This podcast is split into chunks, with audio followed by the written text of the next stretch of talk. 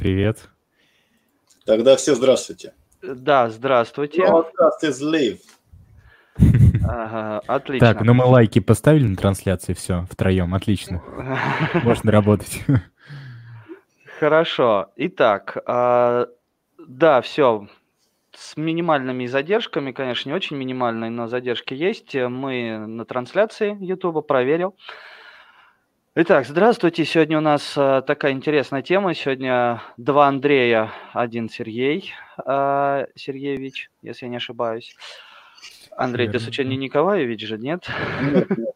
Валентинович и другое отчество. Э, Вот, да, а то у нас эм, в последнее время бывают такие интересные моменты. Но на самом деле Андрей, скажем так, уже не первый раз принимает у нас участие, и он ответственен за наше измененное название IT за еду. А, В одно время он предположил, что сейчас там люди поменяют э, наш первоначальное название IT еду, подставят там буковку за, точнее две буквы за слово, и получится IT за еду. Так что можно сказать, что это вот так, а, отец а, этого названия, да? Бренд. Придуман. Получается так. Бренда, да. Контрибьютор главный. Да, совершенно верно. Итак, а, ну, значит, сегодня мы поговорим о функциональном программировании, о том вообще, что это такое, зачем оно нужно и тому подобное. Свои вопросы, как всегда, можете задавать в чате, ой, в комментариях, прошу прощения. Ну, можно и, наверное, будет в чате Телеграма писать, который у нас э, к, нашей, э, к нашему каналу подвязан. Ссылка, кстати, есть в описании, там чат для обсуждения.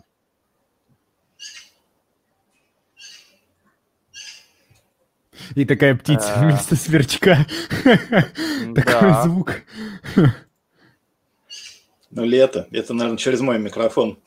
Возможно, да. За Ну, окном у каждого есть, за а. окном сейчас такое. Так, я прошу прощения, может из вас кто-нибудь открыть вкладочку, посмотреть, что у нас там с Ютубом? У меня не запускается.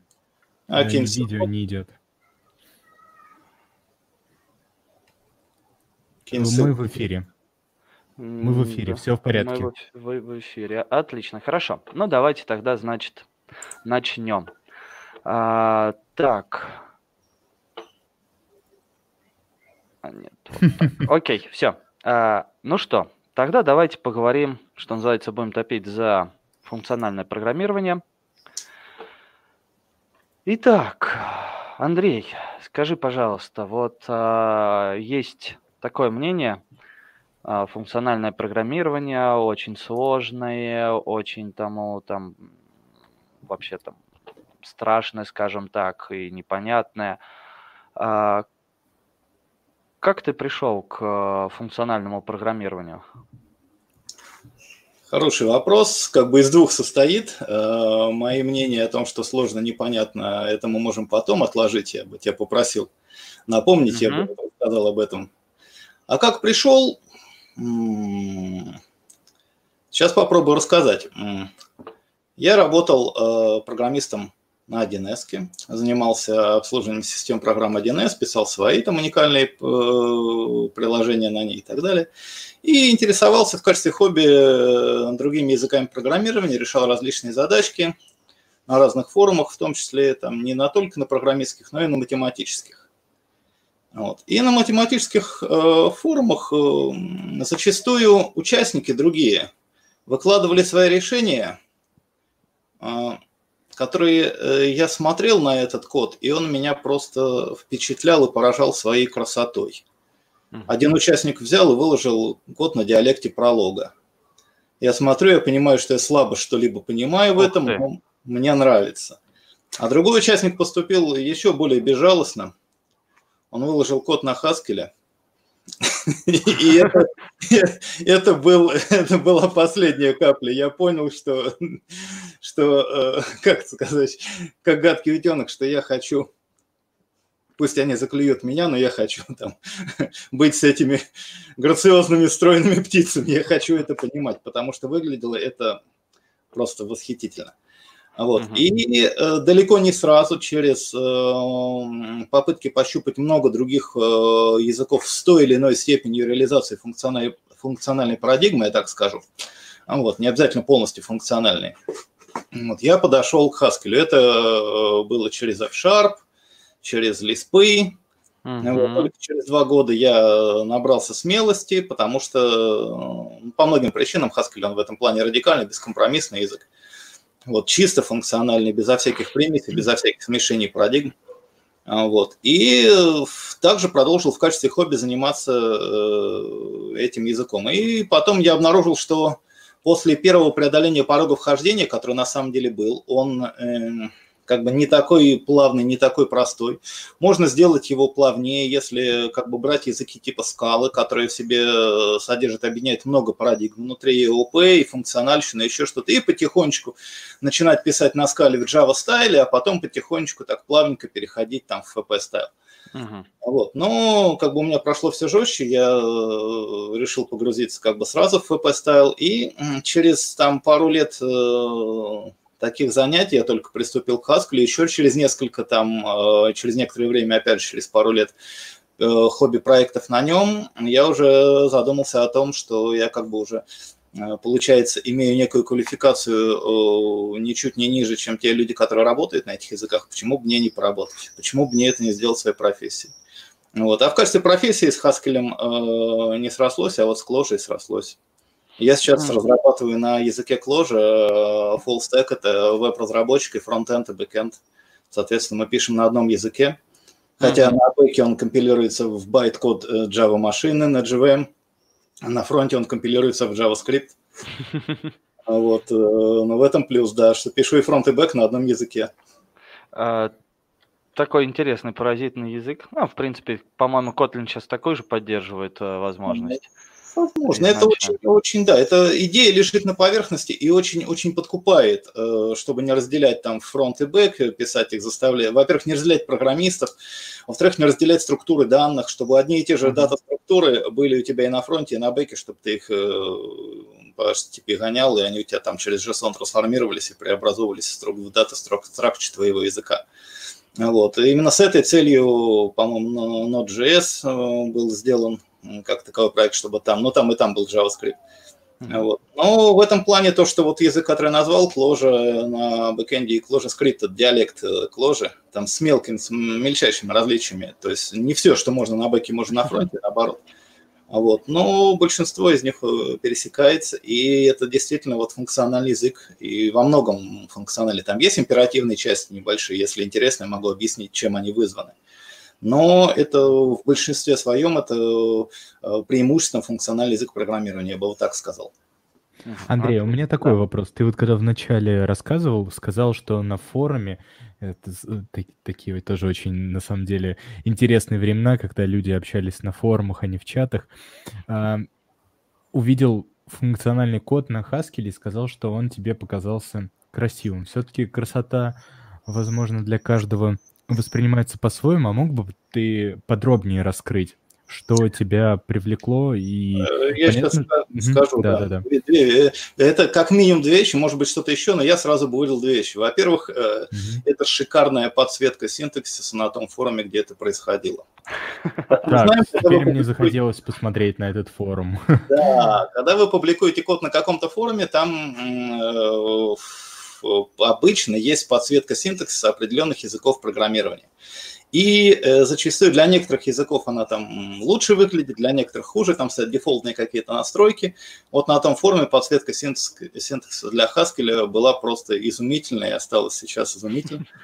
Вот, и это первое то, что вот произвело на меня такое эстетическое чисто впечатление. Но на самом деле это, конечно же, было не самое главное. Самое главное эстетическое впечатление вот, произвело то, что я смотрел на этот код и ничего не, не понимал. Вот, если смотреть... Понимание, оно даже привлекло на уровне с скажем так, с изящностью подсветки синтаксиса. То есть да, и изящность конструкции, манила. даже не только подсветки синтаксиса. Uh-huh. Во-первых, код на Haskell, он э, зачастую, э, ну, я сталкивался с тем, конечно, есть э, люди, которые не поддерживают эту точку зрения, но я не раз сталкивался с тем, что одну и ту же задачу, один и тот же алгоритм на языке Haskell выражается в коде гораздо лаконичнее и гораздо э, меньше, меньше слов, меньше синтаксических конструкций, меньше букв, меньше лишнего визуального шума.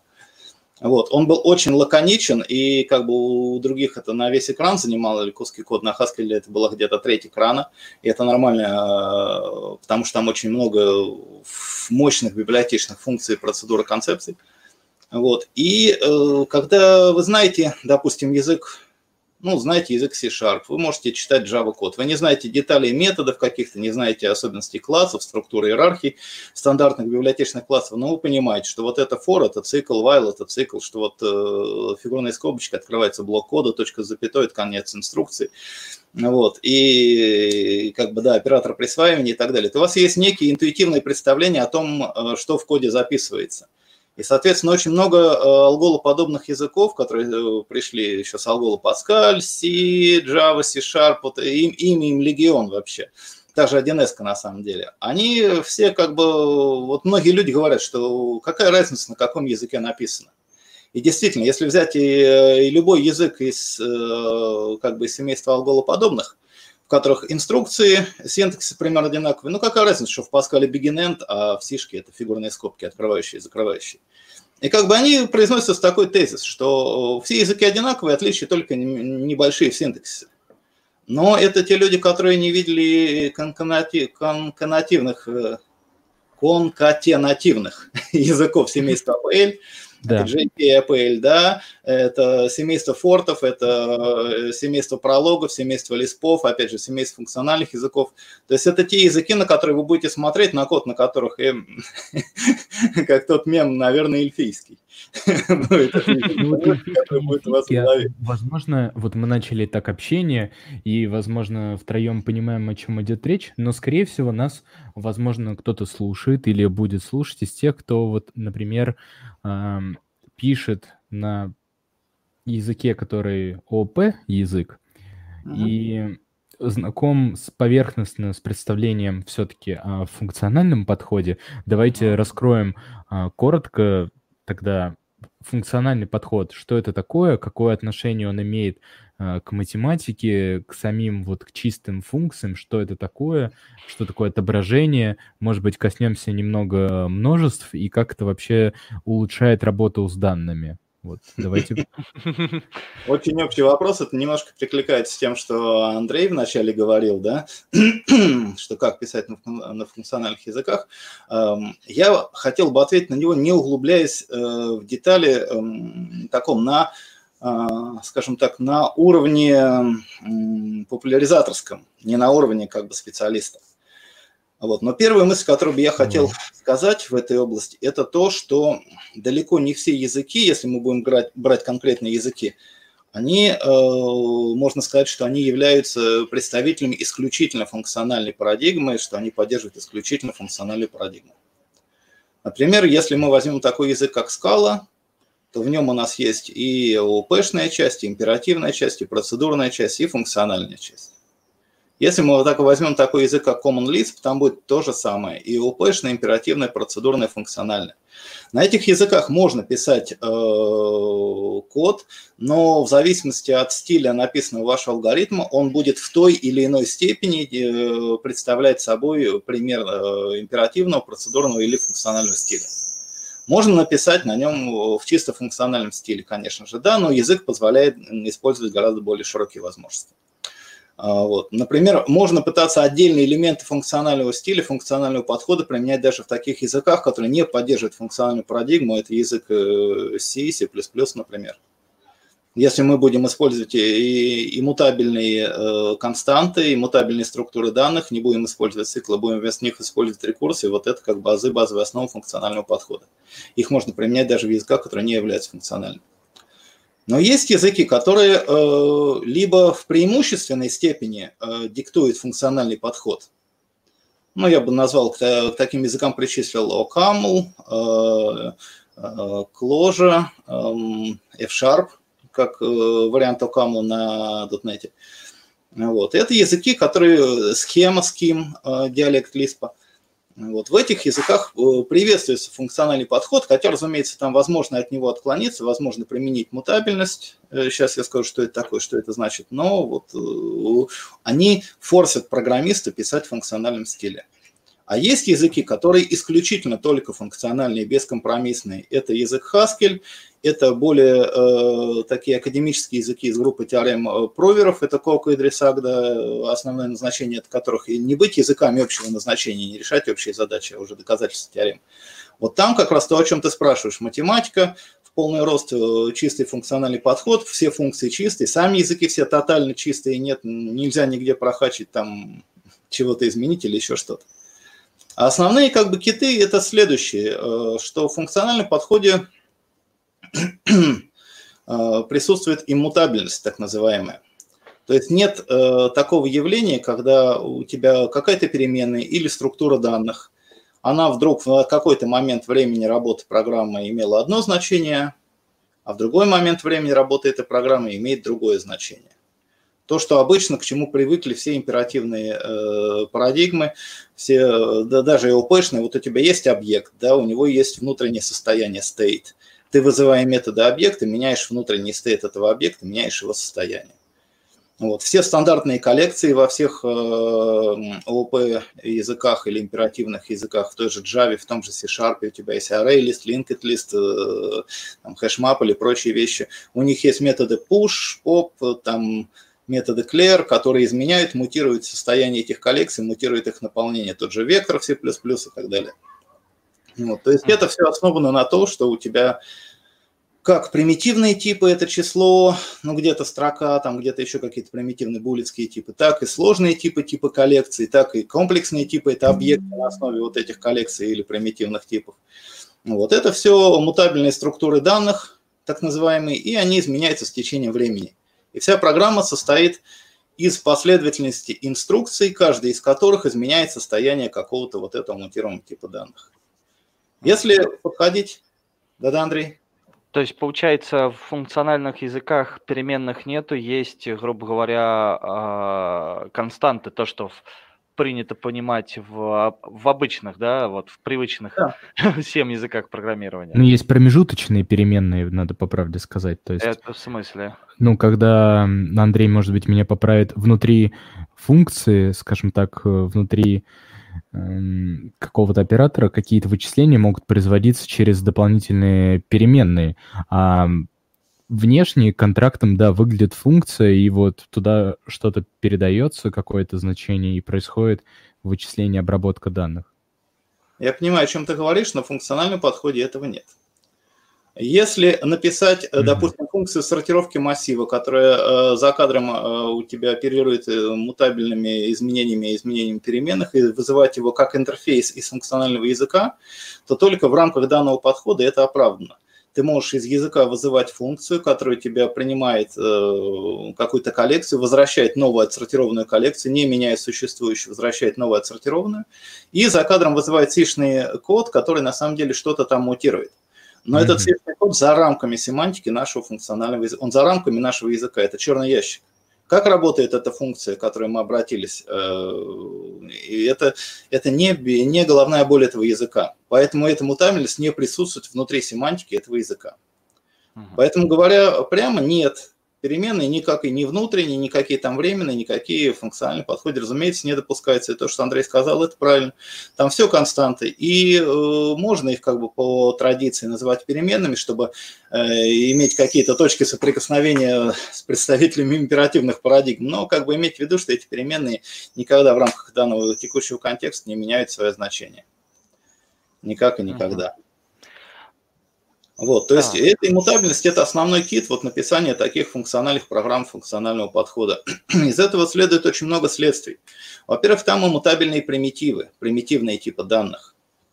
А отсюда следует сразу явно вывод, что там нет циклов. В функциональном языке невозможно написать, цик, э, невозможно написать такой стандартный классический махровый цикл, как for или while. Это очень просто доказывается. Как? А, хорошо, я думал, просто уже Андрей да, в курсе. Просто для цикла нам нужна проверка условий, допустим, на счетчик цикла в одном и том же контексте. Несколько раз мы проверяем одно и то же условие на какую-то переменную, и пока это условие там true, мы продолжаем цикл. Как только false, uh-huh. мы из цикла выходим. Например, как счетчик цикла достиг какого-то значения. Это невозможно, если у нас эта переменная не меняет свое значение э, в текущем контексте с течением времени. Если у нас а переменная не а? меняется, мы не можем написать цикл for со счетчиком, потому что мы не можем замутировать счетчик, мы не можем изменить счетчик. Да, тут дело в том, что счетчика нет. Мы можем, а, грубо говоря, ну вот тут в силу вступает рекурсия, правильно, Андрей, если я правильно понимаю? Конечно, конечно. Твой То подход, есть э, семантически выражается аналог цикла, это через э, хвостовую рекурсию, если так детально говорить. Угу. Точнее, То есть, рекур... Да, да, говори. Да, да, говори. Сергей, говори, Сергей. Да говори, у меня просто отвлечение в другую историю. Ты давай, давай, давай, то, что ты хотел сказать, просто я тебя перебил. А, все такие вежливые. Ну, на то она и беседа, все нормально. А, на том айтишники. А, то есть получается, что можно обходиться грубо говоря, точнее так, такой момент. В функциональном программировании, получается, я оперирую у меня по факту практи... то есть я не пишу код как обычно, да, то есть я не пишу его э, лесенкой, да, или там линейно. То есть я создаю какой-то набор функций, да. которые что-то умеют делать. Им не важно, что в них попадает. Я правильно? Или все-таки важно, что попадает? Смотря в каком смысле ты это используешь. В функциональном подходе функция не может опираться, э, не может ее результат зависеть ни от чего, кроме того, что передано на вход. А, либо от глобальных констант, либо от того, что передано на вход. Нет, я, я имею в виду, что э, ей, э, точнее так, э, типизация там есть или нет? Такой момент. Мы этот вопрос оставили за кадром, потому что и среди всех языков, которые я перечислил, функциональных, либо преимущественно функциональных, ага Часть из них является представителями строгой статической типизации, часть представляет строгую динамическую типизацию, часть представляет не строгую динамическую типизацию. Ну, наверное, четвертый вариант, наверное, тоже есть. Понятно. Хорошо. То есть все, все варианты типизации присутствуют. Это ортогональная характеристика языка, она не связана с функциональностью. Типизация функциональность. Это, это как холодное и мягкое. Это не, не связанные вещи. Может быть и любые сочетания. Все, понял. А, окей, тогда, то есть для того, чтобы реализовать какой-то цикл, я либо сам э, должен буду написать функцию, я правильно понимаю, которая будет использовать э, рекурсию, вызывать саму себя, либо должен буду использовать что-то уже готовое, построенное. Или как, как, точнее, тут, наверное, больше вот этот вот э, реальный эм, практический пример э, важен. То есть я понимаю, что я могу все то же самое через рекурсию сделать и в обычном э, том же да, процедурном кстати. или ОПшном языке. Вот. Mm-hmm.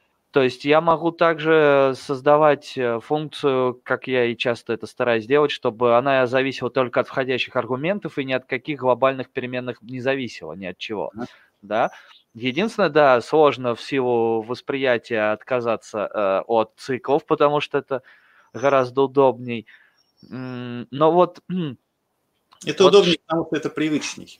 Да, это привычней, ну и, скажем, это, наверное, проще э, разложить при объяснении, понять, как это происходит, потому что э, вот такой вопрос. Условия же есть, скорее всего, правильно я понимаю, в э, функционале? Про это речи нет. Условное выполнение кода, разумеется, есть, что но, опять же, условный, э, тут важный момент, надо сказать, что про функциональные языки, что с позиции семантики, если ага. императивная парадигма – это последовательное выполнение инструкций, инструкции можно объединять в блоки, эти блоки можно циклически э, выполнять э, много раз в циклах, и по условию у тебя будет выполняться либо один блок инструкций, либо другой блок инструкций, ага.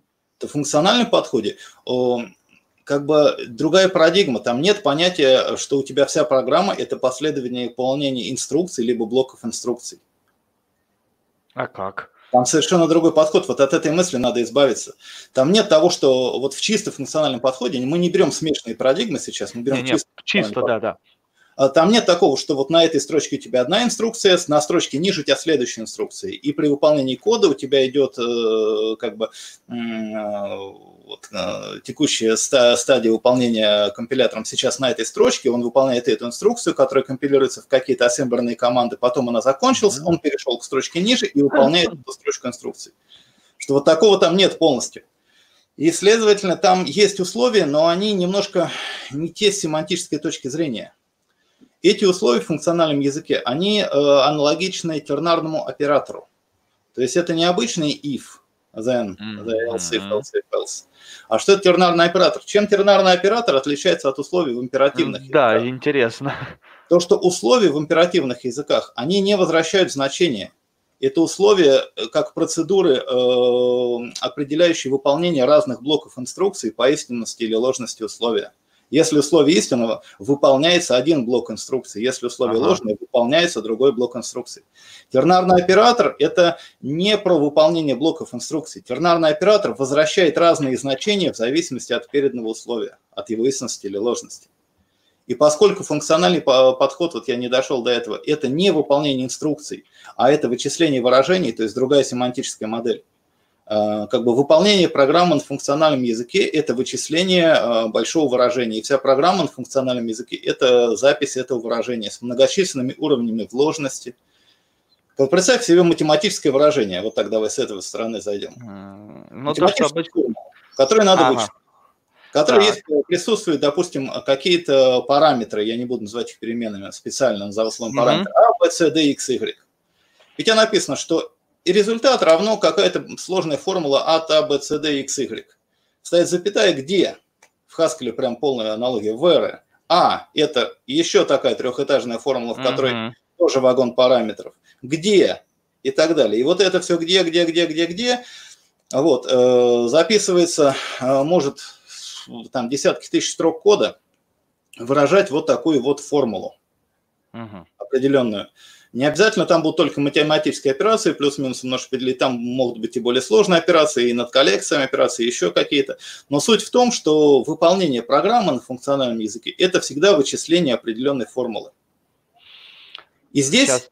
ага. условие, я к чему веду в ответ на этот вопрос, оно очень э, естественно смотрится, что условие – это как тернарный оператор, что условный оператор в функциональном языке принимает три входящих аргумента. Это э, буллетское условие, это значение по истинности условия, это значение по ложности этого условия. Причем любое из этих значений может собой являться структурой какой угодно сложности, выражением какого угодно уровня ложности и сложности. То есть условие есть, но в виде тернарного оператора. Ясно. То есть это, наверное, больше похоже на что-то, Блин, как? Ну, может быть, на тот же XML, да, мы там вкладываем что-то во что-то, во что-то, во что-то, во что-то. Да. Угу. Но потом так. происходит понятие вычисления, редукции, выполнения. Вот эти три слова, они в функциональной парадигме, они являются синонимами. Что такое как бы выполнение программы на функциональном языке? Это редукция вот этого огромного выражения, которое еще любят называть словом терм. Редукция терма.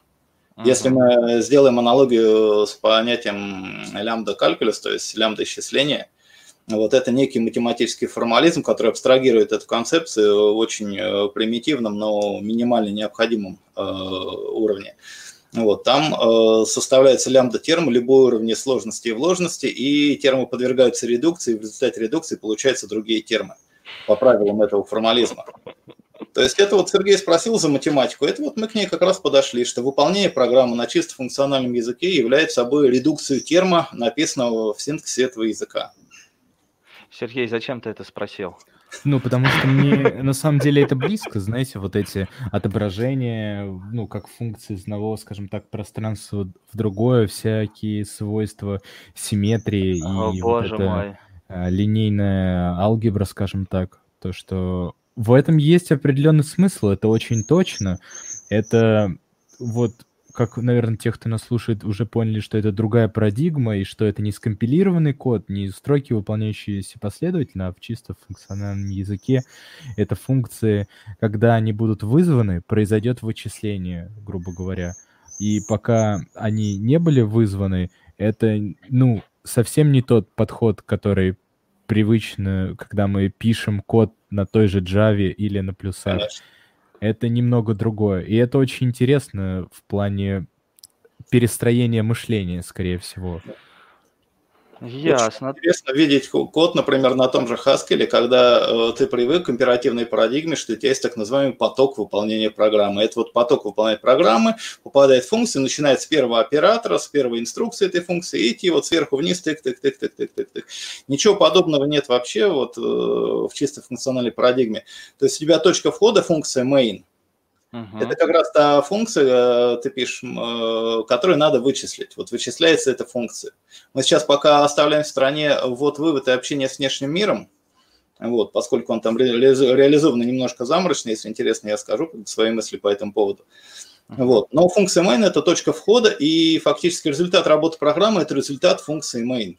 Но в процессе вычисления функции main у тебя по разным условиям от переданных параметров да, на вход этой функции main, у тебя какие-то подфункции будут вычисляться, какие-то не будут. И эти подфункции, подблоки, вот эти подтермы, они могут как угодно располагаться где угодно в тексте кода. То есть вот это вот измерение, что то, что выше и левее выполняется раньше того, что ниже и правее, в чисто функциональном подходе его нет вообще. То есть, в принципе, уходит это измерение из текста кода, что все, что выше и левее, это будет выполняться раньше. Нет вот этого последовательной пробежки как бы хода выполнения программ слева направо, сверху вниз.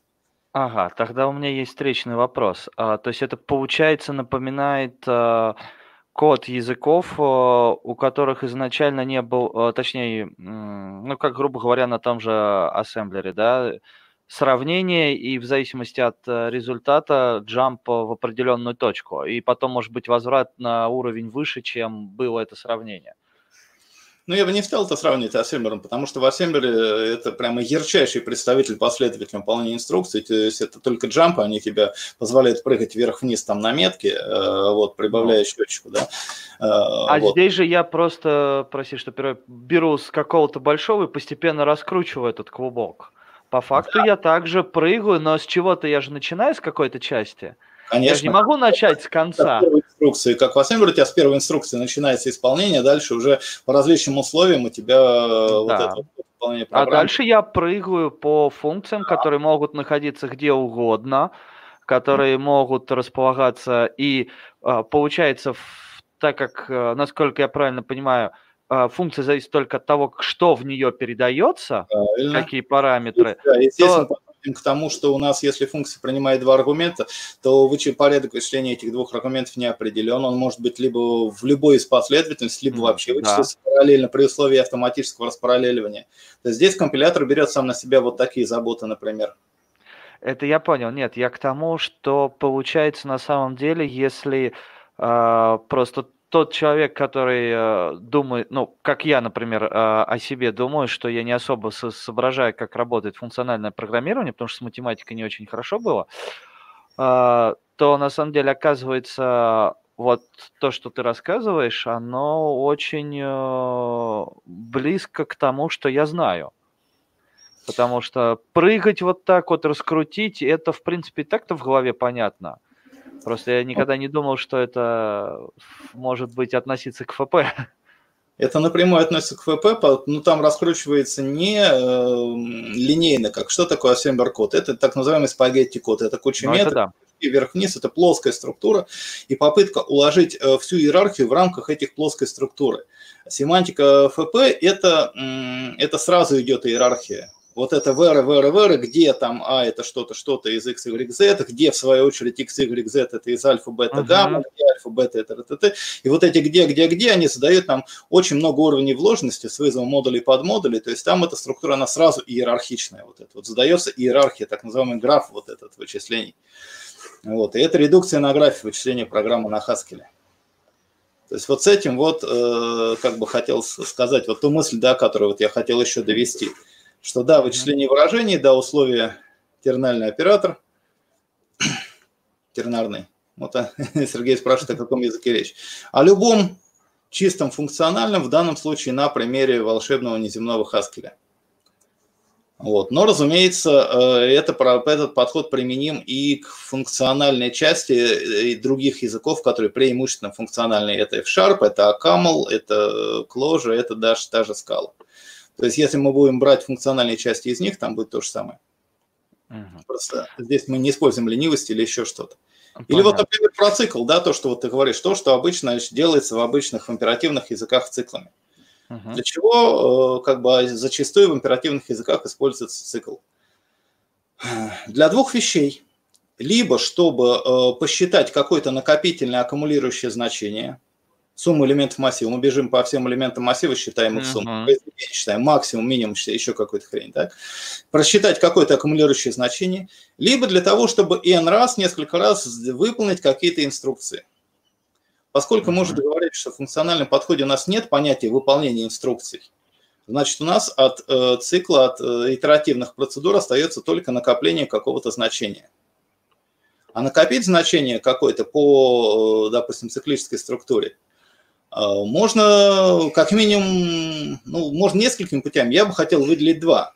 Первый путь – это то, что ты вот говорил, это написать рекурсивную функцию свою. Так? Понимаешь, да? Просто рекурсивный, да. вместо цикл, цикл заменить рекурсией. А второй вариант – это, э, ну вот, например, в том же Haskell шикарный есть подход, там односвязанные списки, вот всем известно, да, что такое односвязанные списки, это структура данных, что называется data structure. Структура данных, в которых есть элемент, в нем есть значение и ссылка на следующий элемент. Если ссылка на следующий пустая, то он закончился. Если не пустая, то у следующего тоже есть свое там значение и ссылка на следующий элемент списка. Это обычная структура данных, односвязанный список, она присутствует в языке, начиная с сишек. Так вот, в Haskell односвязанный список, он играет роль больше как control structure, как структура управления, а не как структура данных. Например, стандартный хаскелевский подход, э, например, посчитать э, сумму э, каких-то значений, да, uh-huh. это поместить эти значения в список, и потом вызвать на этом списке reduce, то есть процедуру свертки, fold, fold left, fold right, там неважно, все эта свертка э, абстрагируется, вот то, что Сергей говорил, что он любит, да, математические термины близки, вот, что в Haskell многие структуры данных, они являются инстансами класса типа foldable, то есть по ним можно проводить свертку по ядру свертки сложения э, с начальным аккумулятором 0, и вот получим сумму элементов э, этого списка. Только в силу лени этот список не будет разворачиваться в памяти, если он из, из 100 тысяч элементов состоит, а будет каждый следующий элемент генерироваться на лету. Он будет ленивый. О, боже По мой. поводу лени у Андрея, кстати, есть интересный доклад в записи, если я не ошибаюсь, даже он остался глубокого рефакторинга с этой зимы про, а, Андрей, наверное, меня поправит, про ленивую реализацию бесконечных а, списков да, про реализацию бесконечных структур данных э, да, в языках, структур. которые там и близко не функциональны, это Python да, и Java. Да, да. Там это тоже можно. Тут То нам есть... вопроски, извиняюсь, Сергей, да? Да, да, да. да. Вот Давайте если сейчас. Говорить да, про, вот, например, то, что можно попробовать сделать что-то функциональное, как э, вот мы уже поняли, например, на языках, ну, скажем так, сделать функциональную реализацию на языках, которые поддерживают там рекурсию и некоторые вещи из серии лямбда, еще что-то. Это как первый шаг правильно попробовать а, функциональный подход вот своими руками. Да, и здесь он, наверное, может быть не такой популярный. Я бы все-таки сейчас вот это скажу и к вопросикам перейду. Угу. То есть есть э, два подхода либо взять, ну вот как, например, э, любители э, картинга, там, скорости, да, дети, вот как вот они могут поступить. Они либо могут просить, мам, пап, купи мне хороший там карт, моцик или еще что-то, я хочу гонять. Вот, у меня там тросик порвался, там, там или там этот э, бензобак протекает, или еще что, движок барахлит, я повез это все на станцию техобслуживания, на станцию техосмотра, мне там все починили, а я тут не техник, я в этом разбираться не хочу, я гонщик. То же самое, я вот хочу освоить ФП, вот давайте вот языки, ух ты, класс, вот Haskell, F-Sharp, вот куча вот этих вот этих языков, и давай-ка я буду их синтаксис осваивать, ух ты ж, я освоил монады, я освоил вот эти все парадигмы, которые в Haskell, блин, я вот могу, я крутой гонщик, да? А может зайти с другой стороны, что этот э, там, Э, мальчик, юноша, да, будет ходить э, в эту секцию картинг, где их будут учить разбирать этот карт, перебирать каждую эту детальку, знать, что за что отвечает, то есть как нужно делать, чтобы было удобно. Вот. И э, в этом плане, я думаю, что у этого подхода есть свои преимущества. И да, с этой точки зрения я как бы начитываю доклады, варианты, как в обычных языках, которые не являются функциональными, дописывать в них некие библиотеки, которые позволяют использовать, ну, которые позволяют писать в функциональном стиле на языках, не являющихся функциональными. И в этом смысле это хороший вариант пощупать это все руками, как оно может быть.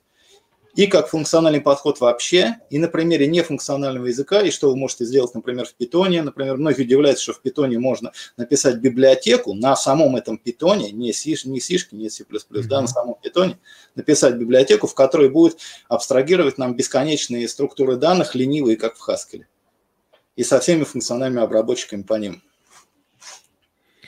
А вот э, что тебе кажется, вот, допустим, из тех тоже, кто нас, например, слушает, ну и, допустим, вот мне тоже я интересно. Хотел бы на вопрос а... ответить уже, да, да. Потому что а, сейчас, сейчас, подожди, сейчас, э, да, Сергей, Вопрос пускай. какой, вот, достаточно животрепещущий в нашей теме, скажем так. Вот мы а? касаемся функционального программирования. И все же, что, что лучше, будучи э, программистом и разработчиком на плюсах, на Java, а, тренироваться в функциональных подходах, используя этот язык, или, например, с головой, чтобы полностью понять м, парадигму и осмыслить и прочувствовать, и главное, по-настоящему, скажем так, использовать функциональный язык, э, в подход брать, например, э, тот же Haskell, если вот мы как-то вот сейчас начали упоминать, вот как тебе кажется, вот чтобы вот освоить э, начальное уровень владения и уверенным быть разработчиком, используя функциональный подход. Что для этого нужно? Отвечу, у меня есть хороший ответ, как мне кажется. Мне кажется, mm-hmm. не или, а мне кажется, и то, и другое. Вот, вот mm-hmm. мой вот, э, вариант. Вот, хороший мой, ответ. Мой ответ мне, такой. кстати, нравится. Да, да, потому что я очень часто встречал такую ситуацию. Человек пишет, вот нас тут обучают Haskell, задали написать Fibonacci в рекурсивном и в итеративном стиле, в вариантах, а вот я не могу. Угу. Потому что, типа, я не знаю Haskell. Ему отвечают, ну, а какой язык ты знаешь? Он говорит, ну, я на вот Python знаю. Mm-hmm. Ему летит такой ответ, а напиши это на питоне. Вот прям все то же задание, которое написано. Только замени Haskell на питон. Человек начинает обижаться, ну я ж Haskell учу, что такое. Выясняется, что, он не, что у него не с Haskell проблемы. У него проблемы не с Haskell, у него проблемы с понятием хвостовой и не хвостовой рекурсии. У него проблемы с понятием итеративного рекурсивного алгоритма которые одни и те же реализации в питоне и в Haskell, где еще. И получается, что если вы научитесь их реализовывать на питоне, вы их научитесь реализовывать и на Haskell, и на Agdi, и на там, C-Sharp, и вообще на любом языке. То есть есть общие моменты, которые присутствуют и там, и там, и там. И, разумеется, да, имеет смысл это, это, это реализовывать. И нельзя вот так вот подходить, что вот я тут учу Haskell, поэтому вот я тут да. не знаю, не хочу. То есть это, это, это некий самообман. Если вы освоили понятие ну, например, понятие свертки коллекции, да. Угу. Вы точно так же можете эту свертку коллекции написать э, в любом другом языке. Если там нет библиотек для этого, можете написать свою библиотеку и то же самое там свернуть те же самые вот эти вот редюсеры. Я понимаю, что это даже будет лучше в качестве понимания, когда изначально реализовать какие-то базовые вещи, которые уже есть в другом языке, чтобы лучше в этом разобраться и понять. Ну вот. Да, я считаю, что да. Примерно так ага. же, как э, если гонщик сам руками свой карт или моцик перебрал, он знает, ага. что там дергать там, ага. там ручку газа особо не надо, потому что там тросик, он идет вот так вот, и заслонка открывается плавно, и, и а то если дернуть, она оторвется, и газ попрет, и вы никак его не сбросите и так далее. Вот примерно так же, то есть э, лучше, да, есть от этого плюсы. Угу. Тут я хочу сейчас дополню, немножко будет небольшая реклама. Сергей, ты как раз пропустил. А, пропустил. Я, да, ты пропустил. А, я тут немножко в теме, на самом деле, по поводу функционального программирования и тому подобное. А, так, теперь интереснее стало.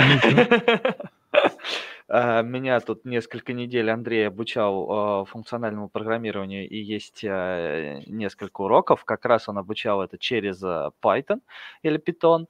И, по-моему, на последнем... Э, так, а, еще и C++, да, по-моему, был у нас, Андрей? Да, C++ и Python. C++, Java, Python, то есть были разные. Да, да, да, да, да. Так что на самом деле я как раз-таки уже немножко понимаю то, о чем говорит Андрей, но делаю вид, что я этого не знаю. ладно, но тут вопрос другой. На самом деле, а, если вот когда вы начали про всякие монады, термы и тому подобное, я понял, что не только я умею матом ругаться а, для своих студентов. Я знаю, я имею в виду в кавычках, да. Я про другое. А, но про когда это объясняется немножко другим языком, это гораздо лучше понимается. Когда вот пример по поводу того, что изучать, на самом деле я, наверное, больше сторонник того, что нужно именно сам функциональный подход изучить, если хочется.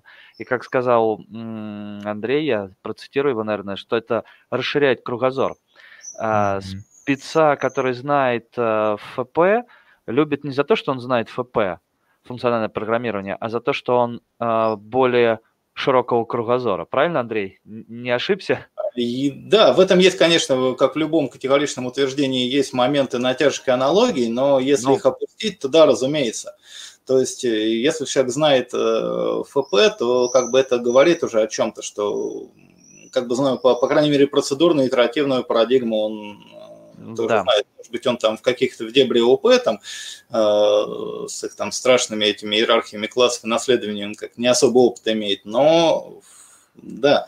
Это значит, он может применить эти знания в программировании на любом другом языке, которые помогут ему в условиях, например, конкурентных вычислений, в условиях многопоточности. Если он использовал иммутабельный алгоритм, то у него не будет проблем с, это, с семафорами там, или там, с, с блокировками, или там, с битвой за общий шаренный иммутабельный ресурс двух потоков, например, если он взял и воспользовался иммутабельным алгоритмом, а не то, что не каждый поток мутирует одну и ту же глобальную переменную, они там дерутся, и все получается плохо. Это как вот яркий пример такой, да.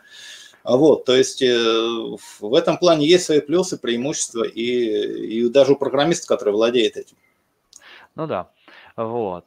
Хорошо, так, давайте сейчас сделаем небольшую серию ответов на вопросы. А, так, значит, что у нас было? Вижу, да, давайте я, наверное, просто тоже почитаю. Что да. Тоже туда. М-м-м.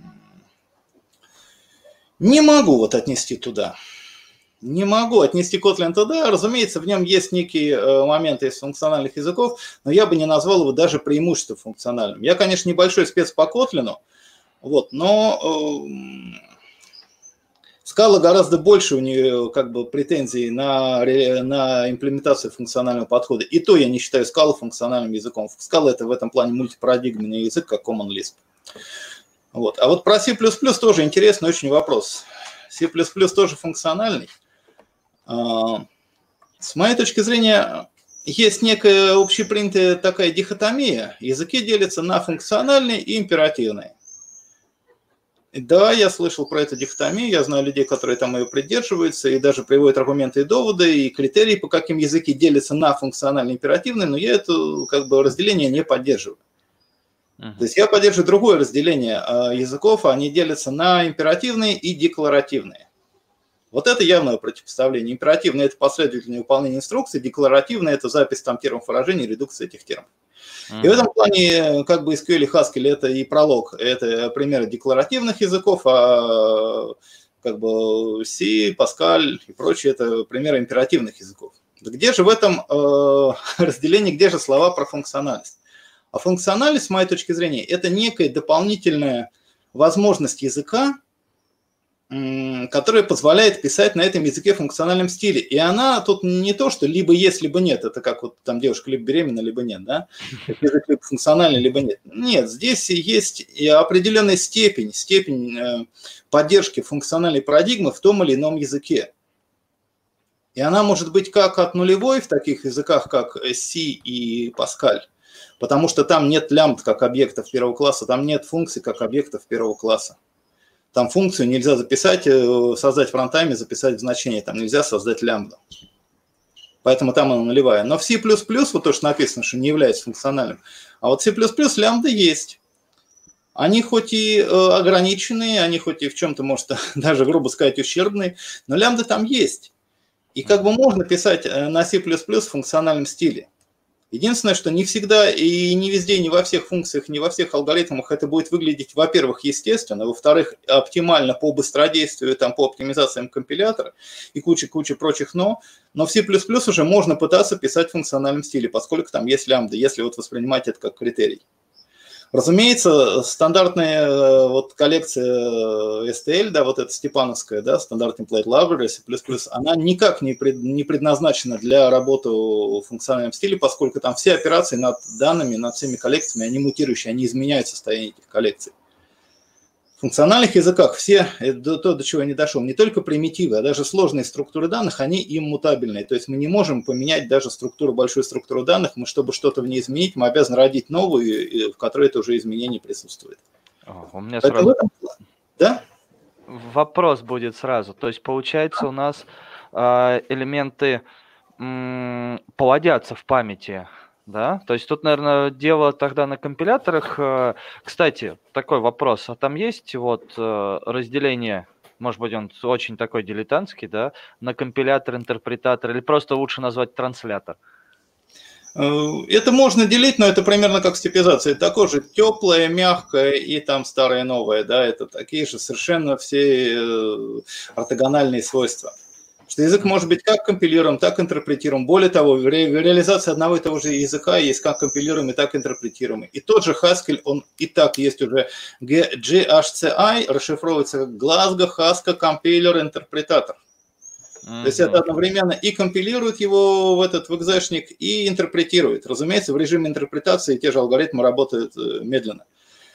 Вот, но он позволяет один и тот же код запускать как в режиме компиляции, так и в режиме интерпретатора. То есть это не является, э, не является важным для семантики языка. Да, это я понял. Я просто про то, что в процессе выполнения, получается, идет разворачивание всего и вся, да, создание новых структур. Ну, получается, мы создаем, если что-то нужно... Данных, из... Я понял, ты про да. это, про иммутабельные структуры данных. Да. Вот, я знаю, что ты уже в курсе, вот, поэтому задаешь этот вопрос, я так на него отвечу.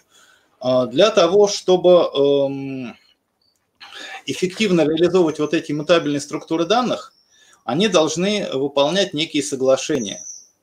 Uh-huh. Э, это соглашение э, называется волшебным словом персистентность. Они должны поддерживать персистентность. Объясню на примере. Людям, которые не знакомы с функциональными структурами данных, когда им говорят, что вот э, в функциональных языках нельзя никакую структуру данных поменять. Вот у тебя есть, например, там какая-то строка или какой-то список или какой-то массив, ты хочешь там добавить к этому списку элемент или там добавить к строчке что-то или, или в массиве поменять какое-то значение – вот, и тебе нужно делать это э, новую структуру данных. Они сразу начинают мыслить, э, как сказать, э, интуитивно предполагать, что тебе нужно взять исходную структуру, полностью скопировать ее в памяти в новое место и только в одном месте поменять, чтобы у тебя была исходная структура и новая. Но на самом деле э, в функциональных языках все структуры данных, которые там используются, они поддерживают э, как бы шаринг переиспользования своих общих частей.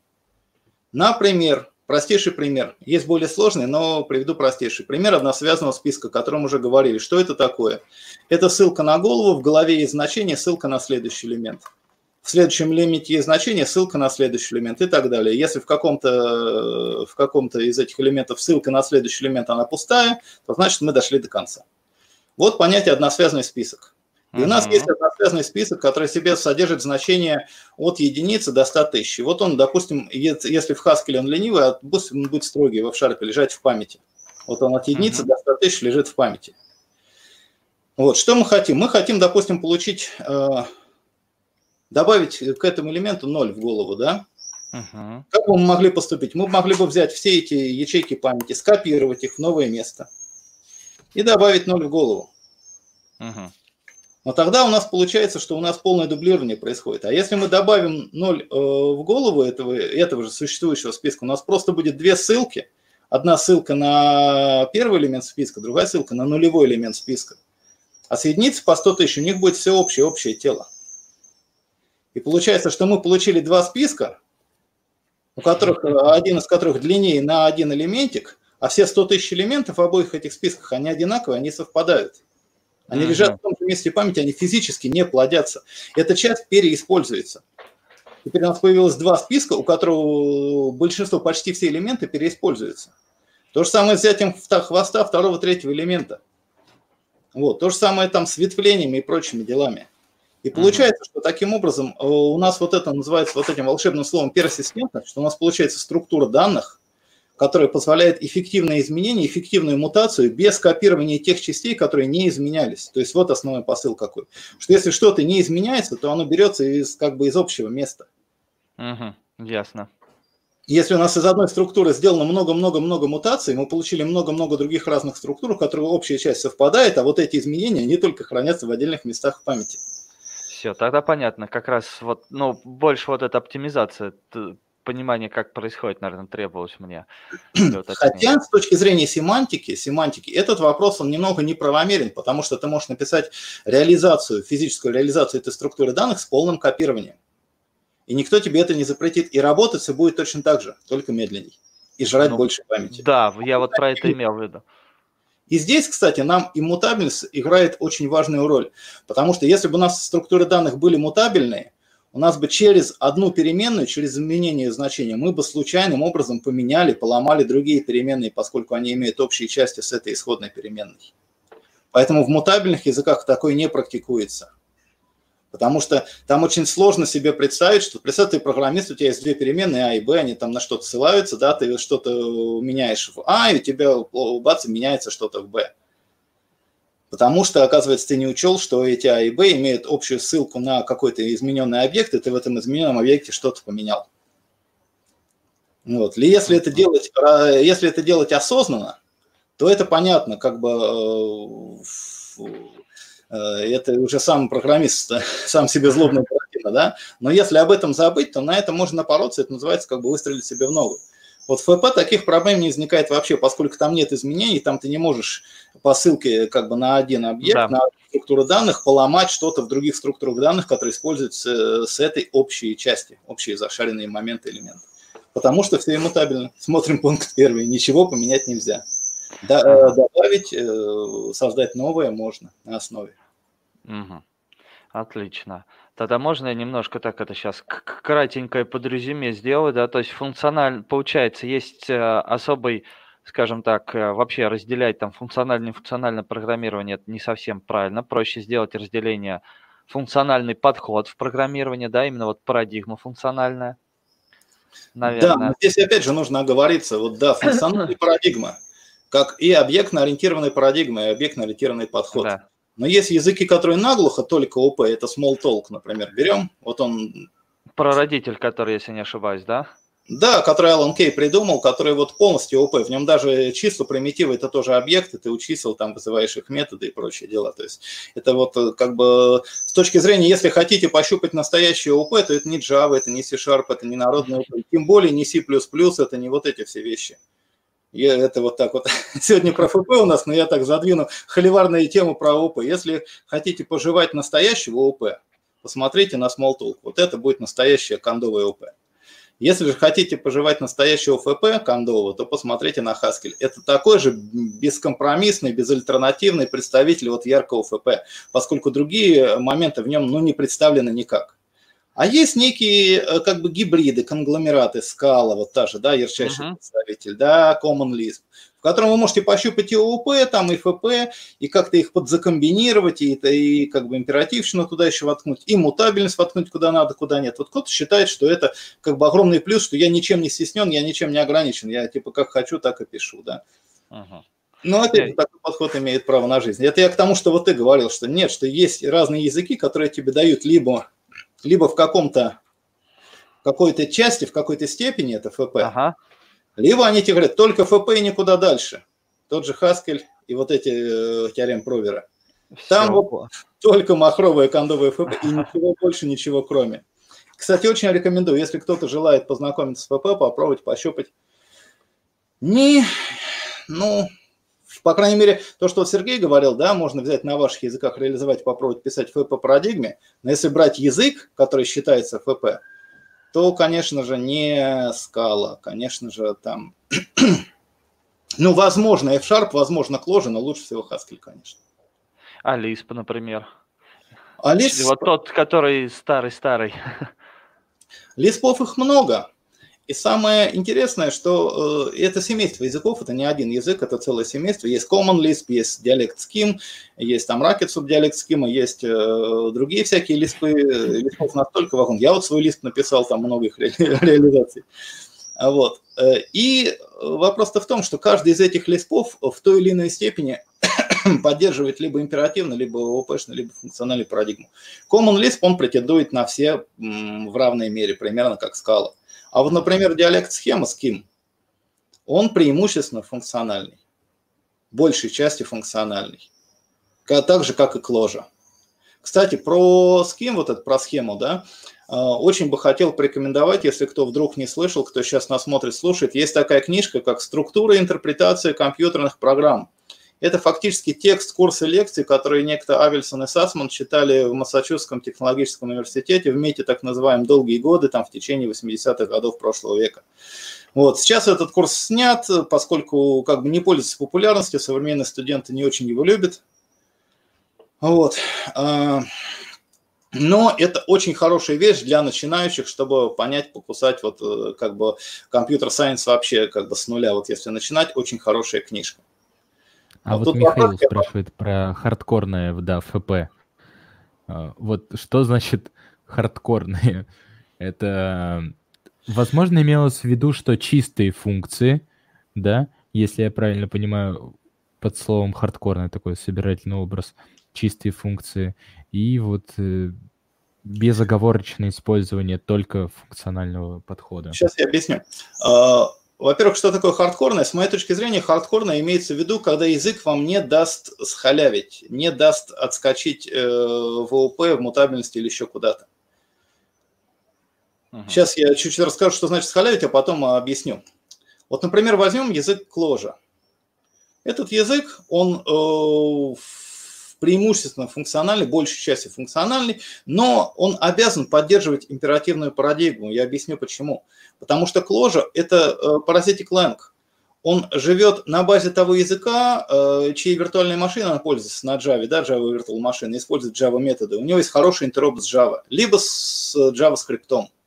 То есть язык Clojure в зависимости от того, куда он компилируется, он должен поддерживать хороший интероперабилити, из себя вызывать методы Java и JavaScript. Но Java и JavaScript – это махровые императивные языки.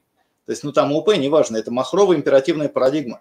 И если язык не будет себе э, стройным образом поддерживать э, взаимодействие с императивной парадигмой, то вот его интероперабилити с языком, в который он компилируется, будет очень кривым. Вот такой ну, есть язык Elm, если кто знает, он компилируется э, в JavaScript, но язык Elm, он вдохновлялся Haskell.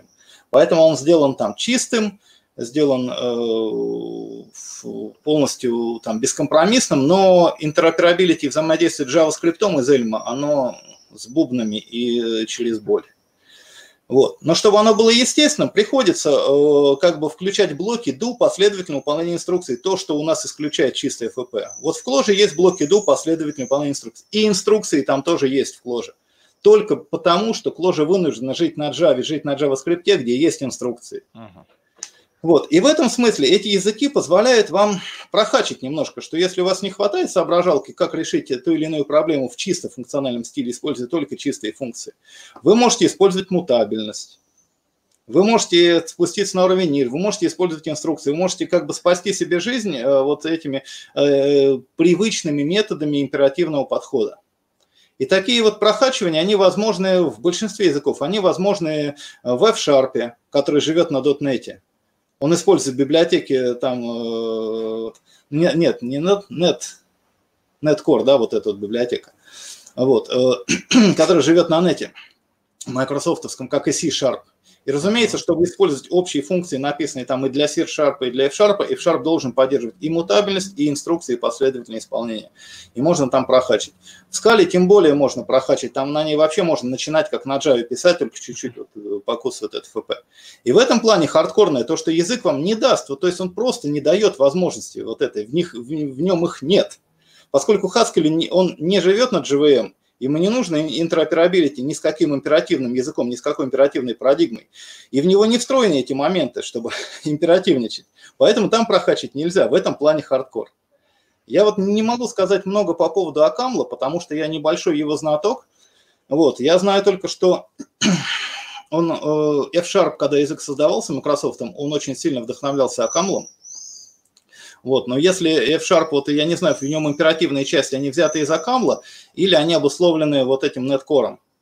Если в Акамле есть возможность вот также вот прохачить императивность, инструкции, мутабельность, то тогда лучше Haskell. Я знаю, что Акамл это строгий язык, это язык со строгой семантикой исполнения, то есть там не ленивая редукция, как в Haskell. Haskell ленивый язык, но это даже не является здесь критическим э, вопросом для разделения. А критический вопрос такой, позволит ли вам язык э, как бы прохачить что-то в императивном стиле, если уж очень надо. Например, я писал да. Тетрис на этом самом, на F-Sharp, и э, у меня там гуру F-Sharp подсказал, ну да, здесь вот тебе нужно мутабельное состояние. А что такое Тетрис? Тетрис – это интересная игрушка, она вроде бы простая, но там из двух потоков нужно изменять и обращаться, э, читать и изменять общее состояние фигуры. Как вот он по таймеру она должна падать вниз, а по клавишам вправо-влево должна поворачиваться либо смещаться. Вот, и это все из двух потоков получается мутабельный стейт, шаренный между двумя потоками. И когда я это делал на F-Sharp, там, да, вот там есть возможность пройти через мутабельность, там я это сделал. Но потом я это реализовал на Haskell, и там я обошелся без вот этого хака но там это потребовало неких дополнительных усилий мозга, как, как же это сделать, как же симулировать э, вот эту абстракцию мутабельного стейта между двумя потоками в том языке, где нет мутабельного стейта вообще. Вот. У меня есть вопрос. Вот, он, я, возможно, более такой м, относится к проектам, к тому вообще, что делаем на языках, все-таки большинство языков, если мы говорим про разработку, они являются инструментами, да, то есть некоторые, они выглядят красивыми, и на них приятно что-то писать и реализовывать, но сами языки — это инструмент в руках разработчика для, там, да, для достижения цели, чтобы вот эм, реализовывать какую-то поставленную задачу. Ну, например, если вот так обобщенно сказать. Есть сторонники ну, вот... такого подхода, не готов с ним согласиться. Согласен, но это я тоже не готов согласиться э, полностью, потому что это рассмотр языков в качестве... Это как вот сказать, как... что математика это только утилитарная служанка физики, инженерии и других наук, и она как бы самостоятельной красоты и ценности не имеет, она для того, чтобы рассчитать, куда забить гвоздь. Да, ты совершенно прав, Андрей, совершенно. Я тоже придерживаюсь такого же мнения, что это слишком э, туннелированный в какой-то степени взгляд на мир, но если мы говорим про разработку, например, коммерческую, да, вот угу. именно проекты, бизнес, когда у нас э, языки выбираются чаще всего именно языки, для решения определенных задач. Пред, пред, пред, предположений из утилитарных э, параметров, да.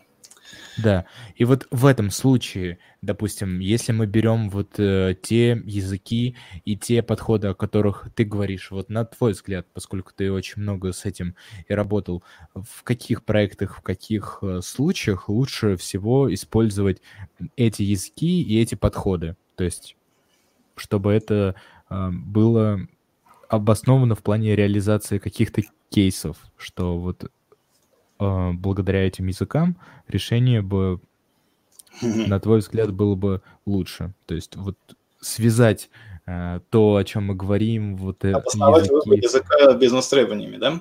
Ну, не обосновать, а как бы ты так вот верхнеуровню провел бы параллель э, какие-то бизнесовые вещи и вот языки функциональные. Я понял. Очень часто звучит такой аргумент, что вот если мы вяжемся в этот проект на модных э, этих молодежных хипстерских технологиях, то потом они, во-первых, станут не модными, а мы там с ними останемся, что мы будем делать. Или если это какие-то языки суперские типа Haskell или еще чего-то, на них не найдешь спеца, много кто декларирует себя спецом, но мало кто действительно готов э, в прод писать на Haskell и действительно является спецом. Э, вот. И э, даже если мы их найдем, то он потом уйдет куда-то к конкурентам, а мы не найдем ему замены, поэтому мы не будем лучше с этим связываться. Да, есть такой момент. вот. Но и из ярких примеров, например, один мой знакомый, он в лаборатории Касперского пишет на Haskell. Что он пишет? Он пишет э, на Haskell генератор сишного кода. То есть по определенному DSL ему скармливается DSL, и этот продукт, написанный на Haskell, генерирует сишный код. Но он генерирует сишный код, в котором гарантированно отсутствуют утечки памяти, гарантированно отсутствует э, обращение за границами массива, за границами строк и прочее. Вот это лабудня и фигня, там, сигфолт и прочие штуки. То есть специально на языке Haskell придуман такой, такой полутранслятор, полукомпилятор, который сам в себе это внутри проверяет. Используются вот эти плюсы Haskell как гарантия, там проверка типов и прочие дела. дела. Очень много вынесено на уровень типов, отдано на компилятору на проверку. Э, вот. И на уровне типизации Haskell э, вот эти инварианты, назовем это так математическими терминами, mm-hmm. которые должны соблюдаться в C-коде, сгенерированы, они будут автоматически генериться, поскольку сам инструмент это генерирует. Они там не пишутся на Haskell то, что компилируется в экзешник, и они пишут на Haskell то, что компилируется в этот цикл.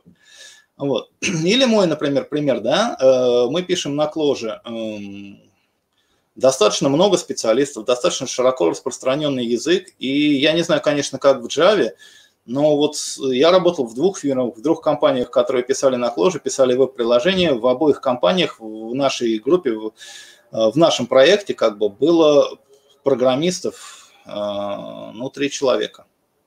И в той в компании, в этой, там в этой у нас нет как бы бизнес-аналитика и тестера, там был, да, вот, но как бы малый э, объем, э, объем команды позволяет решать достаточно э, многие задачи. Это вот я по опыту скажу, люди сравнивают Java, там, где сидит 10 человек на Java, там лепят эти структуры иерархии классов, где им нужен еще и архитектор, который тебе нарисует эту ML-диаграмму сначала с кучей квадратиков, потом да. скажет, вот этот блок тебе, Вася, этот блок тебе, Саша, Петя тебе, это вот вы пилите, и там э, куча всего. Не знаю, чем это вызвано, может быть, это вызвано не языком, а как бы традицией, какими-то некими стереотипами разработки на нем, культурой разработчиков, там, джунами, не джунами, неважно чем. Вот, может, потому что просто в кложу приходит уже, если кто-то осилил кожу, то он как бы автоматически не уровня Джон. Может быть, тут эта роль играет. Вот, но опыт подсказывает практика, что вот э, втроем можно как бы вести большие проекты достаточно и, э, и все это успевать, и эти фичи разрабатывать, все это дело выкатывать. То есть это очень удобный язык, вот как по мне, для того, чтобы разрабатывать. Он и позволяет цикл разработки как бы снижать. Там нет того, что ты там маленькую фигню поменял, тебе нужно перекомпилировать, либо блок, либо модуль, либо класс, как-то его подгрузить, потом что-то сделать. Вот этот процесс обратной связи очень быстро через REPL, read, print, loop, как бы процесс read, print, loop – это некий интерфейс, когда ты что-то пишешь, и оно выполняется, возвращает результат и опять э, ждет твоего ввода, то есть некий такой интерпретатор, через который ты можешь пробовать компилировать частично и итеративно. Вот. Не знаю, чем еще это вызвано. Ну, может быть, еще тем, кстати, вот да, мы пишем и фронт, и бэк, у нас кложи и на фронте, и на бэке, и структуры данных и там, и там. И как бы я не лезу и особо в JavaScript, только когда нужно какие-то либо JavaScript подключить, например, подключали мы Chart.js, Google Maps, и там еще что-то, там JavaScript API. Ну, в API мы влезли, проинтеропились и все. А дальше мы это API вынесли на уровень нашего языка, используем его из нашего языка, и всем понятно. Как и на уровень Java мы там не лезем, только нужно, если какую-то джавовую либо подключить, через ее API-шку итерироваться. Вот. А так получается, что у нас и на фронте, и на бэке один и тот же язык, одни и те же эти вещи, вплоть до того, что если какой-то алгоритм на фронте мы написали, потом думаем, нет, что-то фронт у нас слишком умничает, давайте-ка мы лучше на бэке все эти преобразования делать, а на фронт JSON гнать уже преобразованный. Мы прям взяли этот код, скопипастили его и на бэк утащили. Не то, что мы там на JavaScript сначала парились, писали обработку, потом нет, что-то тут слишком много JavaScript, давайте мы на бэк унесем и начинаем перефигачивать это все на Java, потому что на бэке у нас Java. Нет, мы берем и прям код копипастим, как, как он есть. Вот, то есть это вот эта вот миграция кода и данных между фронтом и бэком, она просто поразительна в этом смысле. То есть да, вот как бы опыта других языков нет, но да, есть такие два момента. Это наличие разработчиков, это э, наличие поддержки проекта, если потом кто-то будет там что-то делать. Вот, э, это есть такой вопрос. Но как бы если есть команда уже готовых спецов, и опять же на Кложе очень много спецов сейчас, если посмотреть, помониторить, э, как бы рынок этих предложений сейчас гораздо, гораздо больше от специалистов. Uh-huh. Вот, не знаю, как бы удалось ли про все языки не могу сказать. Я вот я не, нет, не занимался разработкой на F-Sharp. Э, вот у меня есть знакомые, которые этим занимались. Вот у них есть тоже, наверное, какие-то их э, мотивы. Но ну, вот про Haskell сказал, да, что там компилятор и контроль типов и очень удобная и гибкая система типов позволяет на уровне типов выразить те контракты, которые компилятор за тебя сам проверит, и ты можешь так вот выдыхать, что называется, и быть уверенным, что, по крайней мере, таких-то ошибок у тебя в коде точно не будет. Вот. Угу, отлично. А тогда такой вопрос. А вот получается, на коже э, у вас и бэк, и фронт есть, да? Да, именно. А, но ведь э, не только же в коже есть подобный подход, или я ошибаюсь? Э, я слышал про, Про Kotlin тут говорили, что он пытается там JavaScript как-то... Он и в Java, и в, и в JavaScript, и в Java э, э, транслируется. Да, но просто это, это очень, очень, как сказать, эта идея лежит на поверхности, это очень подкупающая вот эта вот идея сделать так, поэтому Kotlin по ней пошел. Uh-huh. Вот.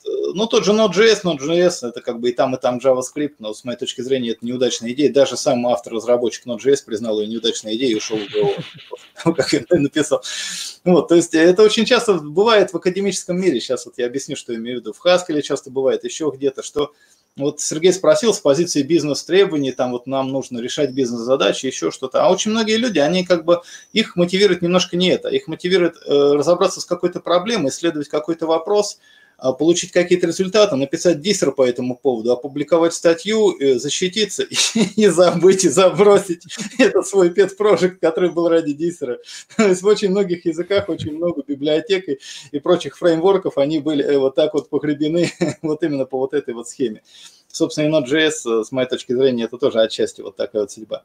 Да, да, есть такие языки, но, честно говоря, вот по популярности сравнимо с Clojure и с Clojure скриптом я пока не видел. Я не, не могу сказать, что Kotlin в этой нише он популярен. Может быть, это вопрос пиара, может быть, это вопрос еще чего-то. Вот, но как бы тут вопрос и удобства. Тут же не только один вот этот пункт, что вот мы пишем и на Java, и на JavaScript. Тут же еще пункт, что это чистое FP, вот. Тут же еще для кого-то, для меня, например, очень важный пункт, это немножко не касается сегодняшней нашей темы, но что Clojure – это Lisp со всеми вот этими ее преимуществами, с макросами и с кодогенерацией, и с огромными выразительными синтаксическими возможностями в плане написания кода через макросы, которые не снились и другим языкам, поскольку он гомоиконный язык в нем код и данные это примерно одно и то же, это одна и те же структуры uh-huh. данных. Да, и, та, и та, короче, там можно на уровне э, макросов и препроцессинга, макроэкспандинга реализовывать такие вещи, подходы, которые в других языках придется там очень, очень неудобно писать и через стандартные имеющие средства языка. То есть очень много плюсов и, и да, и функциональность в том числе. Отлично. Так, Сергей, есть у тебя вопросы?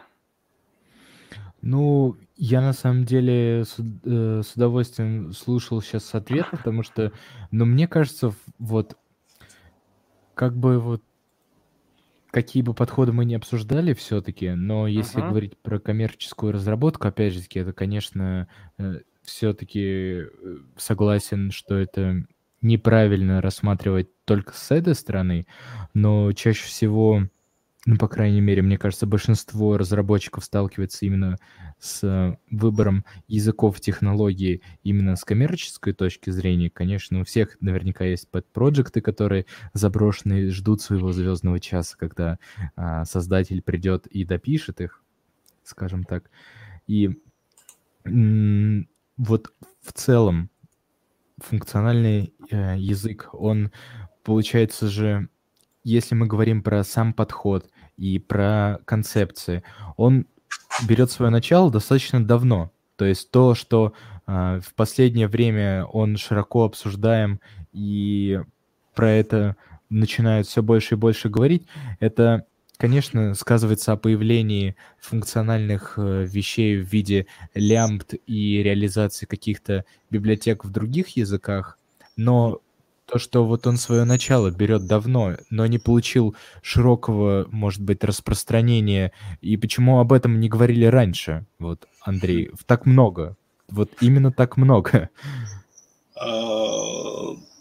У меня есть некое мнение, которое основано на чтении других мыслей других людей. Как бы я могу сейчас скомпилировать как-то выдать? Ну, во-первых, э, функциональный язык – это язык э, с автоматическим управлением памяти, в этом не занимается ручным управлением памяти, и он как бы э, не всегда экономно обращается с памятью, а вот, не, не всегда экономно обращается с системными вычислительными ресурсами. И в те времена, когда вот эти лиспы первые только появлялись, да, это во многих случаях казалось слишком расточительным, и далеко не все э, серьезные там сложные задачи на железе того времени возможно было с приемлемой скоростью, с приемлемой производительностью прокрутить mm-hmm. и выполнить.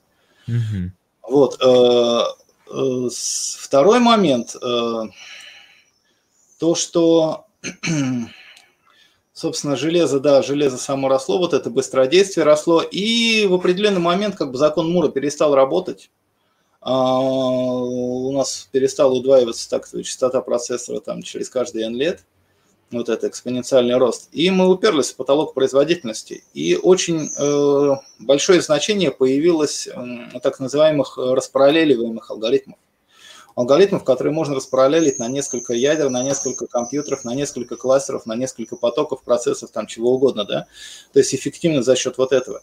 И здесь получается, что у функционального подхода за счет иммутабельности, за счет как бы, ну не явного отсутствия, но существенно радикального снижения количества проблем, связанных с мутабельным, с изменяемым, э, с изменяемым общим доступным состоянием, они существенно меньше количество таких вопросов и проблем, и в этих областях функциональный подход, он как бы рулит и педалит, что можно сказать, да. Вот, например, то же самое э, в веб-приложениях, у тебя есть веб-сервер, ну, вот у тебя есть запрос, функция, которая обрабатывает этот запрос. Вот. Если эта функция, она как бы э, оперирует на какое-то внешнее состояние или если там что-то меняет, если у тебя пойдет начет валить э, этих запросов асинхронно с разных этих клиентов сколь угодно много, вот, и тебе ну, придется как-то решать это, этот момент, этот вопрос. Если у тебя написано все на FP языке, FP стиле с отсутствием мутабельного разделяемого общего состояния, то есть проблем не возникает как таковой в принципе вообще. Вот. И это вот тоже плюс второй на то, что, на то чтобы вот этот вот подход, он развился и, и жил. Плюс еще в третий момент, он как бы связан не совсем с полностью с функциональной парадигмой, вот. Он э, больше связан э, с исследованиями в области э, теории типов, э, и вот Haskell и прочие языки, которые из него происходят, это такое некое ответвление функциональной парадигмы в области аремпроверов и прочих вещей. Вот это чистая академия, чистая математика, там успехи были большие достигнуты, вот в теоретических областях даже, в области теории типов, э, там гомотопической, еще там какой угодно, да, вот. И часть из этих, большая часть из этих теоретических успехов и достижений, они нашли свое выражение в физической реализации вот этого языка Haskell, который многие просто академические концепты, он является живым подтверждением, живым доказательством справедливости и многих этих э, концепций. То есть это вот третий момент.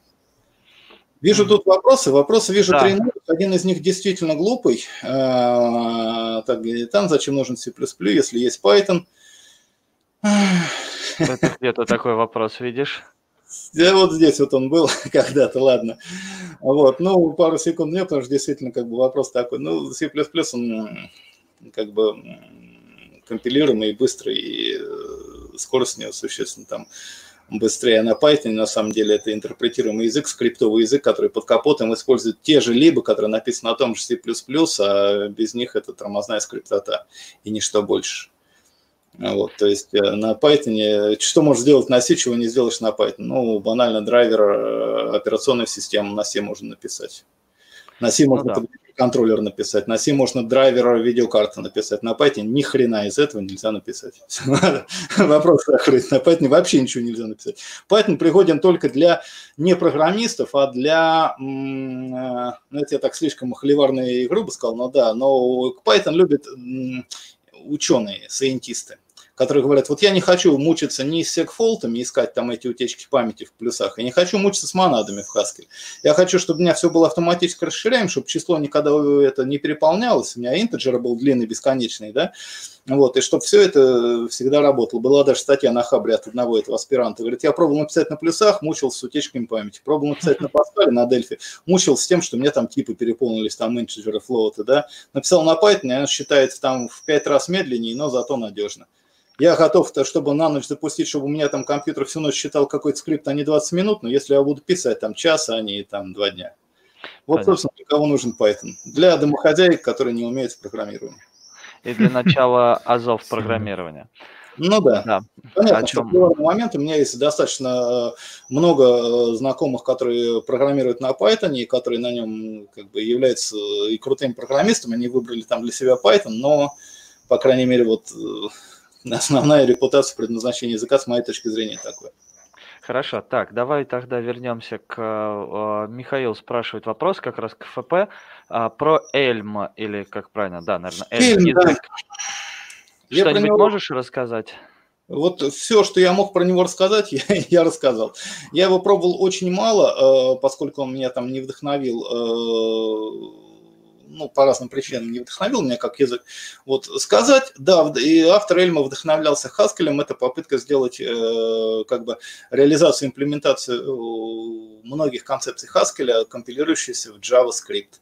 Но поскольку если у тебя что-то компилируется в JavaScript, то тебе надо все-таки интеропиться с этим JavaScript, то эта идея в этом плане, она имеет вот такой большой минус. Она хреново интеропится с JavaScript. Неудобно. Она интеропится, но криво и неудобно. Вот, именно за счет того, что была попытка сохранить вот эту с чистоту Хаскеля. Угу. Вот, так, как игрушка, как попробовать, конечно, можно, но вот здесь э, в, в плане практического использования, то есть в Эльме, если бы, э, как бы я не, не, сам не занимался, но я вот у меня есть такие подозрения, что если есть проект на Эльме, и вот если он сам в себе живет, да, то он нормально работает. Тут вам потребуется какой-то либо сторонний JavaScript подключить, и, а там у тебя есть мутабельные вот эти вот вызовы, и э, Э, вызова инструкций, там вот каких-то объектов, которые не возвращают значение, а что-то мутирует, вот в Эльме придется с этим там в монады все это оборачивать, ну то есть там не, не плавно, не бесшовно, скажем так, интеграция. Угу. Еще как раз поступил вопрос, сейчас я э, прочитаю Дмитрия, и заодно как раз будет интересный момент. Э, Дмитрий спрашивает, что можете рассказать про эликсир, построенный поверх ир, э, Ированных для упрощения синтаксиса. Пока э, смотрел, что за вопрос, прочитал.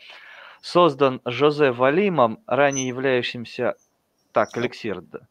А, не-не-не, это значит был про Эльма, а, или где было?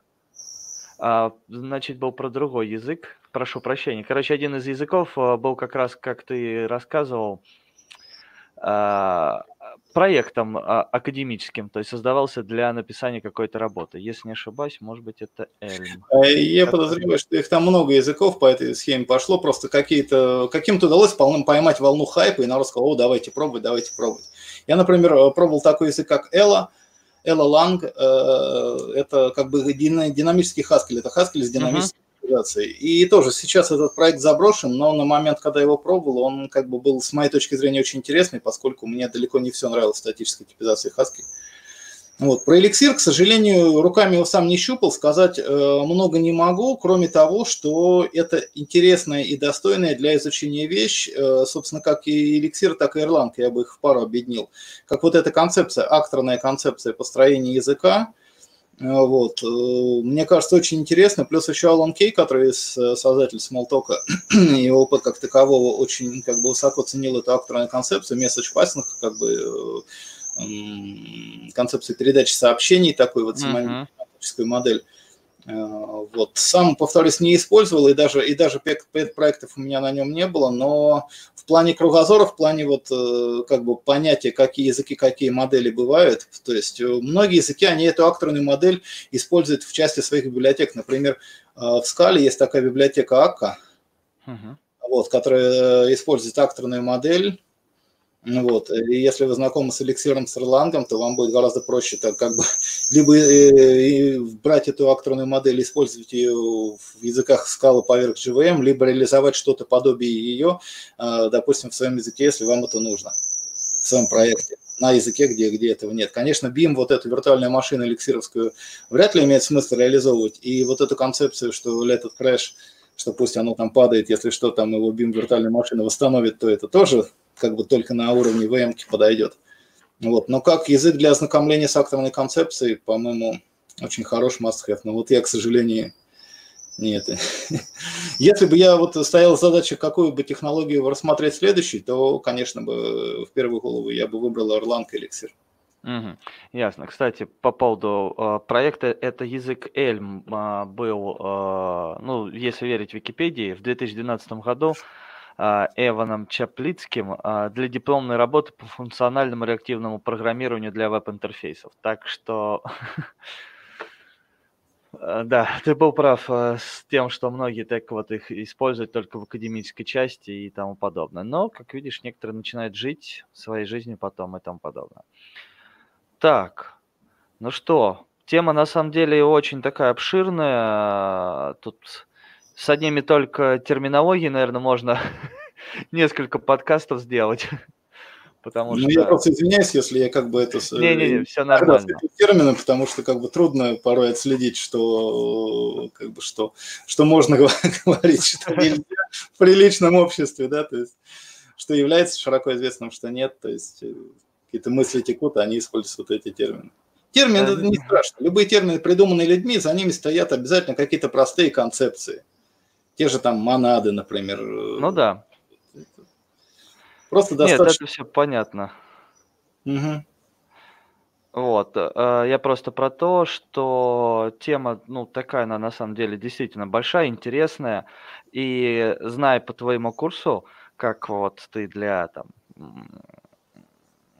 ну, расскажу так небольшую предысторию, да, в начале, а, а, когда мы только в первый раз делали подкаст, э, второй выпуск нашего, да, там у тебя была ссылка, что ты ведешь курс, о, канал YouTube для э, не начинающих программистов, да, uh-huh. если я не ошибаюсь. Ну, да, на вот. некоторые читают там интересно с моей точки зрения тему, пытаюсь их раскрыть.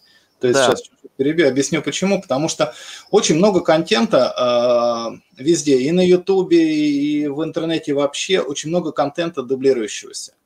И как бы нельзя это воспринимать там как недостаток, нельзя это осуждать, ну потому что мало ли там кто знает, не знает, вот, наверное, про основу JavaScript наберите в гугле там основы JavaScript и вывалится, ну там просто вагон, там море всего.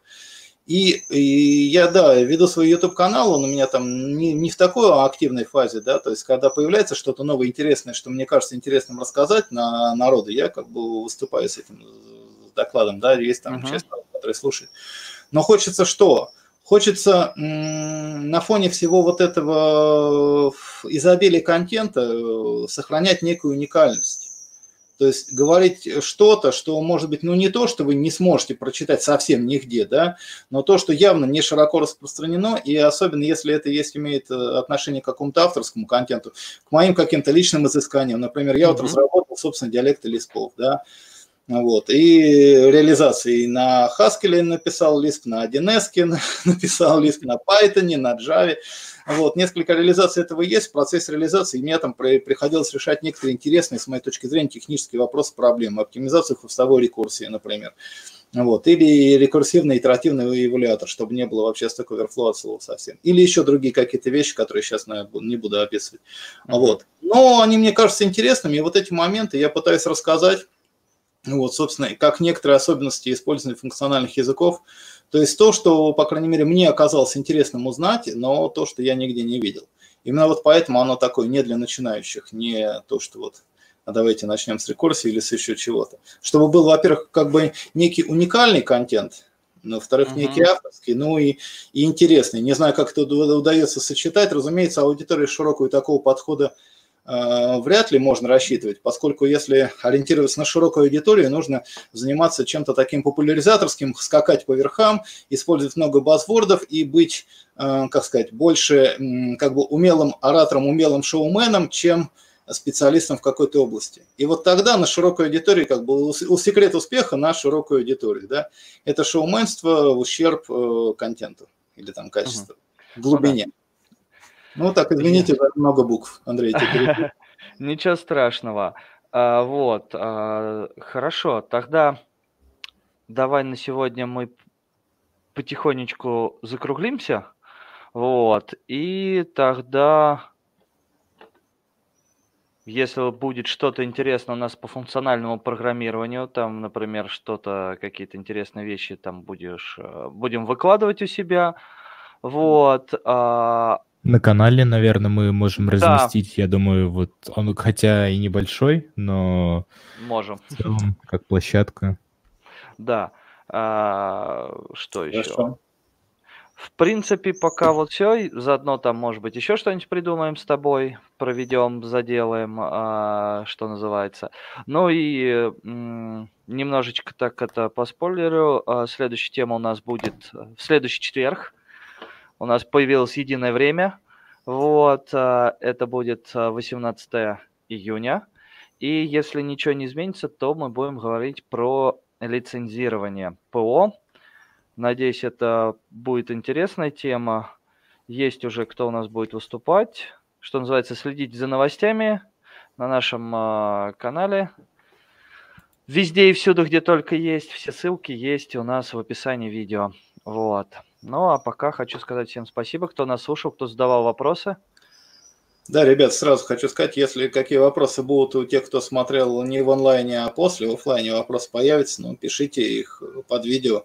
Я думаю, через какое-то время, если там Андрей даст ссылочку, их там почитаем, может быть, про комментарий. Да, или можно будет э, в чате нашего э, телеграм-канала также общаться по этому поводу. Вот. Хорошо, Андрей, спасибо. Спасибо вам. Да спасибо, за Андрей, за экскурс в мир функционального а, подхода и программирования. Мне кажется, нам удалось достаточно широко, с а, красивыми наборами терминов и формулировками, с подробным ответом на вопросы а, ребят и наших зрителей, которые нас смотрели, от, осветить эту тему. Возможно, физически сложно за какой-то обозримый промежуток времени полностью о чем-то говорить, но вот у нас такой формат, и мне кажется, у нас всегда как-то получается вот с разных точек показать что-то. И сегодня тоже получилось, и было классно. Спасибо тебе. Хорошо, спасибо вам. Приглашайте. Обязательно.